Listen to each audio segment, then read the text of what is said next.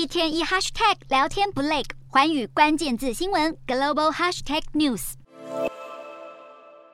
时隔五年，中共将举办第二十次全国代表大会。习近平打破传统，取得第三任期，几乎已是定局。习近平目前同时担任中共中央总书记、中央军委主席以及国家主席三个关键的职位。预计二十大召开后，习近平会继续保留这些头衔。习近平寻求连任的同时，中共二十大也将揭晓新任的中央政治局常委，并且为中国未来五年订立重要的政策方针。分析认为，中国的政策方向会继续宣扬自己在国际间所具备的政治与经济领导地位，并且将试图重新塑造由美国主导的全球秩序。这可能表示中国对台湾的施压力道还会继续升高。不过，中国现阶段仍面临各式各样的挑战，尤其是中共当局严格祭出的清零防疫政策正冲击着中国的经济成长。未来，习近平要如何带领中国度过当前的危机，将会是全球关注的焦点。